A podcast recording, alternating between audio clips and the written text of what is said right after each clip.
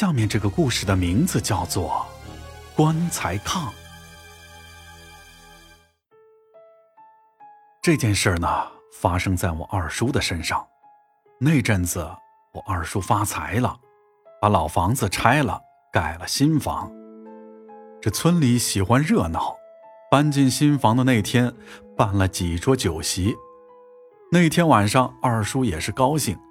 好几桌子人喝到深夜才散场，这然而就在当天晚上却出事儿了。这半夜的时候，二叔睡得迷迷糊糊的，可是总感觉到浑身发冷，而且是越睡越冷。当时已经快立夏了，可二叔却总觉得像是冬天睡在雪地里一样。这没多久，二叔就被冻醒了。他本想叫醒二婶子，可推了几下都没有醒，实在冻得不行了。他只好自己去柜子里拿了床被子。可他刚站起来准备下炕，眼前的一幕差点把他吓尿了。他竟然看到自己依旧蜷缩在被窝里，仔细看去，这炕上的那个自己浑身煞白。他当时脑子一片空白，也不知道是发生了什么。而就在这时，他就注意到另一个诡异的一幕：炕上的那个自己睡着的哪是什么炕啊？分明是一口大棺材！这反应过来后，二叔浑身颤抖，发出一声歇斯底里的尖叫，就失去了意识。到了第二天，二婶做好了饭，可迟迟不见二叔起床，只好进屋去叫他。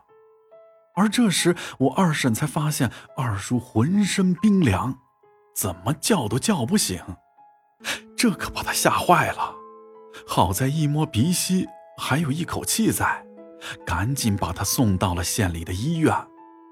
可当天下午，这人就被医院给送了回来，只说是家里赶紧准备后事，这具体啥病也没检查出来，反正。是说人快不行了。我那时候还小，只记得医院里响彻了我二婶悲痛的哭声。看着病床上的二叔，他好像随时都能咽下那口气。当天夜里，爸妈带着我跟二婶一块儿守着我二叔，说是要送我二叔最后一程。大概十二点多，我也困了。这爸妈就让我先去睡。睡之前，我准备去院子里的茅房啊上个厕所。可我刚拿起手电筒来到茅房时，就听见大门外传来一阵金属碰撞的脆响声。我顺着声音看去，只见一个人影走进了院子。那个人影很高。比我见到的所有大人都高出了近半个身子。那时候，我还在纳闷，原来明明是锁着的门，这个人是怎么进来的呢？而且，这人的衣服很奇怪，是那种只能在电视里看到的那种古代的大宽袍子。他的手里还拎着一条铁链子，链子很长，耷拉在地上。哗啦啦的响，我好奇的把手电筒照向他，问他是谁，可他并没有理会我，而是径直的走向我二叔家，笔直的站在窗户外看着屋里。我觉察到不对，当即又跑了回去，而这时我正好看到那个人的脸，差点把我吓尿裤子了。那人脸色煞白，舌头耷拉在外面老长，都快到了胸口了。整张脸看上去说是狰狞，却又带着诡异的笑容。可没想到，就这么一眨眼的功夫，刚刚那个恐怖的人竟然不见了。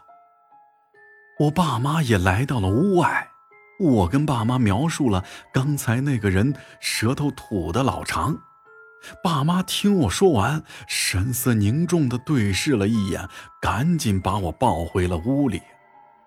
之后，他们找来了村里一个看事儿的先生过来，那个先生是个六七十岁的老人，头发花白，连眉毛都是白色的。我们这辈人都叫他王爷。来到我二叔家，坐在炕头，给我二叔把了脉。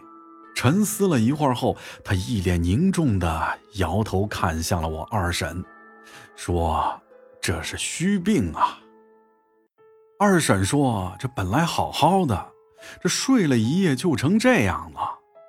这王爷让他别着急，他再看看。”他四下打量着这屋子里，很快就发现二叔家的炕头不对劲，接着。让二婶去找个卷尺过来。这王爷接过之后，仔细的量了量这炕上的两边高度和宽度，接着表情就严肃了起来，就问起了这炕是谁盘的。二婶说是镇上的几个泥瓦工盖房的时候顺便给盘的炕。王爷已经猜到了，这二叔肯定是跟人家耍横。盖房的时候，卧室弄得不满意，二叔跟人家掰扯了一顿，还打了人。后来算工钱的时候，少给了一百块钱。这王爷又接着说：“这个炕一头宽一头窄，宽头高，窄头矮，这哪里是人睡的呀？